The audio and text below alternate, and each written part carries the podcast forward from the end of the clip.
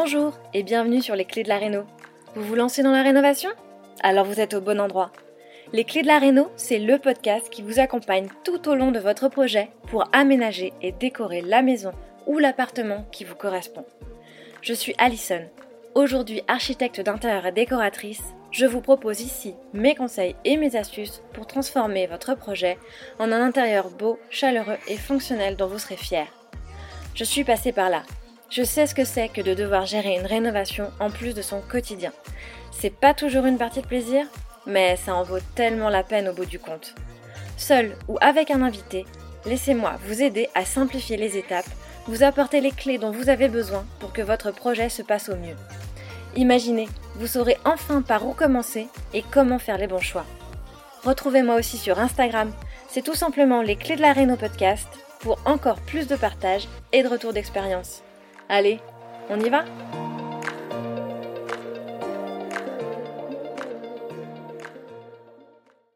Bonjour à tous, alors on va rentrer dans le vif du sujet et se poser la question de ce qu'on peut faire ou ne pas faire dans son projet de rénovation.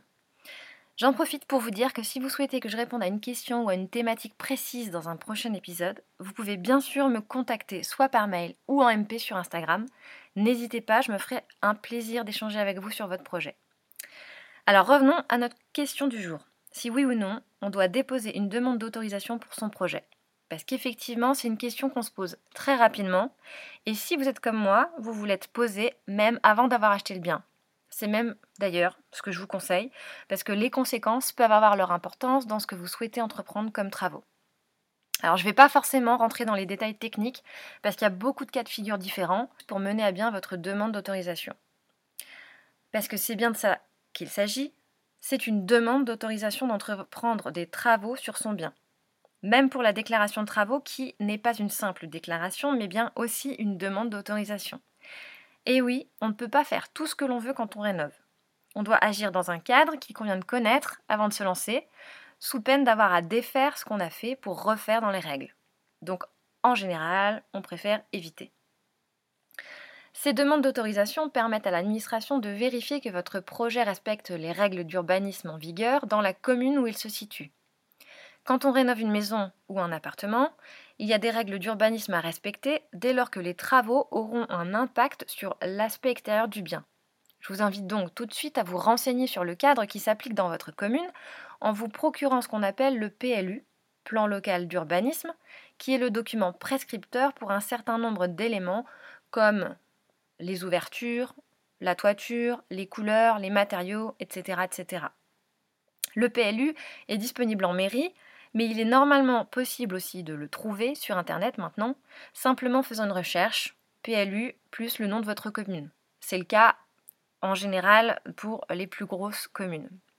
La plupart des communes sont dotées d'un PLU aujourd'hui, même si vous habitez une petite commune simplement parce que ça peut être un PLU qui a été élaboré et voté au niveau de l'intercommunalité et qui s'applique à toutes les communes membres. Aussi, c'est le PLU qui va donner déjà beaucoup d'informations sur ce qui est autorisé ou non dans votre commune. Si les travaux n'ont aucun impact sur l'aspect extérieur de la maison, vous devriez pouvoir échapper à cette demande d'autorisation. Mais si ce n'est pas le cas, et en général dans une rénovation on va plutôt tendre sur ce type de travaux à un moment ou à un autre, alors on se demande légitimement si les travaux qu'on envisage relèvent d'une simple déclaration de travaux ou d'un permis de construire. Comme c'est déjà dit un peu dans leur appellation, si vous voulez résumer de façon simpliste, le permis de construire va en principe permettre une construction nouvelle, tandis que la déclaration se limite aux travaux de modification. Mais vous verrez que ce n'est pas si simple dans la réalité des faits. Notamment pour les cas des extensions, on va parfois pouvoir se contenter d'une déclaration de travaux ou devoir aller sur un permis de construire en fonction de la surface à créer. En règle générale, le permis de construire est obligatoire dès lors que la déclaration préalable de travaux ne répond plus à l'ampleur des travaux.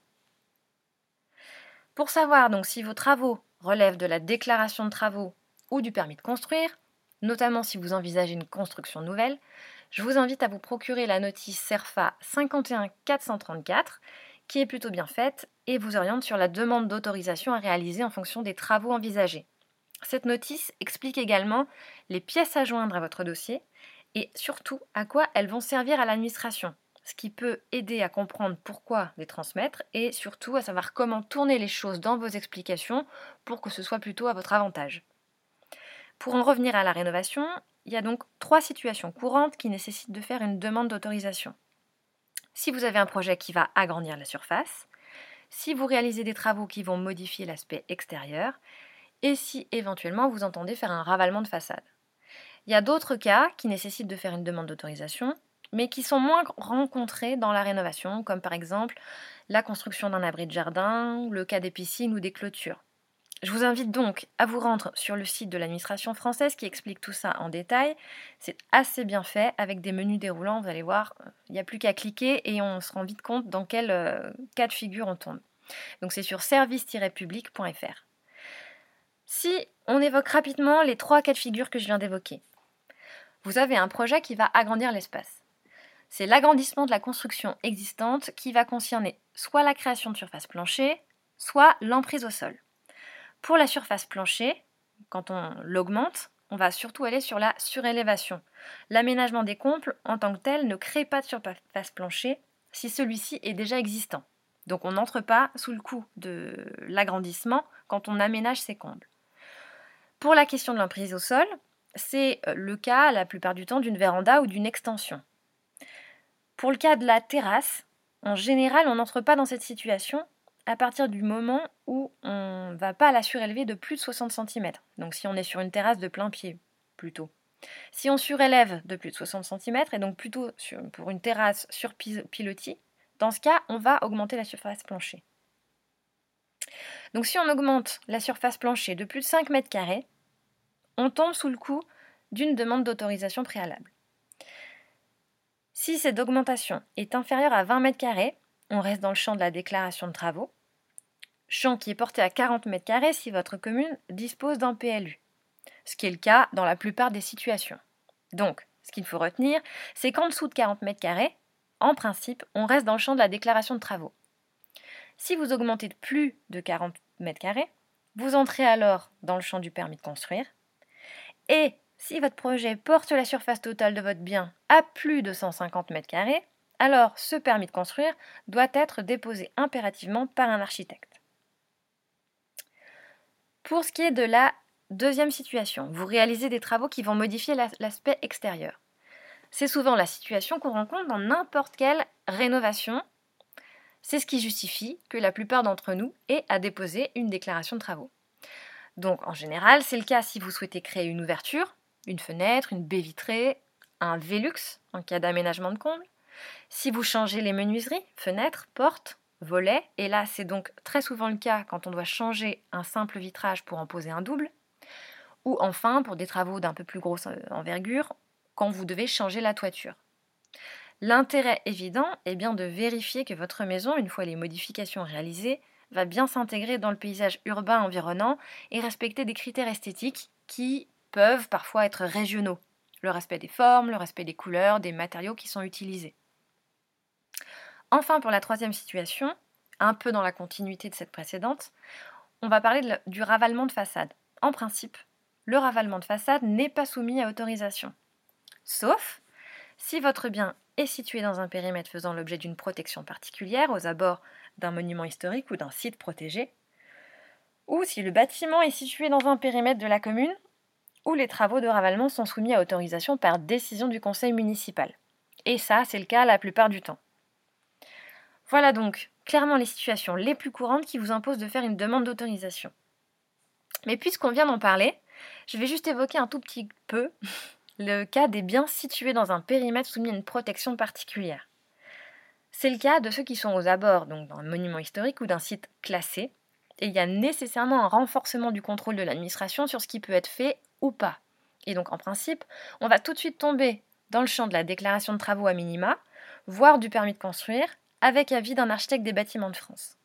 En principe, vous avez dû être informé de cette situation au moment de l'achat, mais si vous n'en êtes pas encore là, ou si vous voulez vous en assurer, vous pouvez faire une recherche sur le site Atlas des patrimoines et voir clairement sur la carte les périmètres existants autour du bien que vous avez acheté.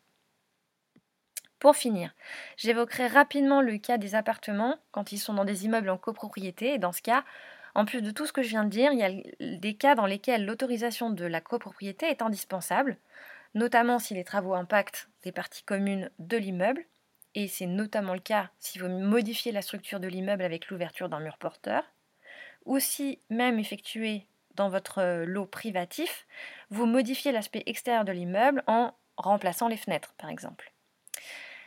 Et voilà pour aujourd'hui, j'espère que ça vous a aidé à y voir un peu plus clair, et je vous dis à très vite. Si vous avez écouté jusqu'ici, c'est probablement que l'épisode vous a plu. Alors n'hésitez pas à en parler autour de vous, amis, famille, tous ceux qui rénovent sont les bienvenus. Vous pouvez aussi évidemment laisser un commentaire sur Apple Podcast ou une note 5 étoiles sur Spotify. Et si vous souhaitez être informé des prochains épisodes, n'hésitez pas à vous inscrire à la newsletter ou à me suivre sur Instagram. Le podcast, c'est fini pour aujourd'hui, mais je vous dis à très vite pour un nouvel épisode.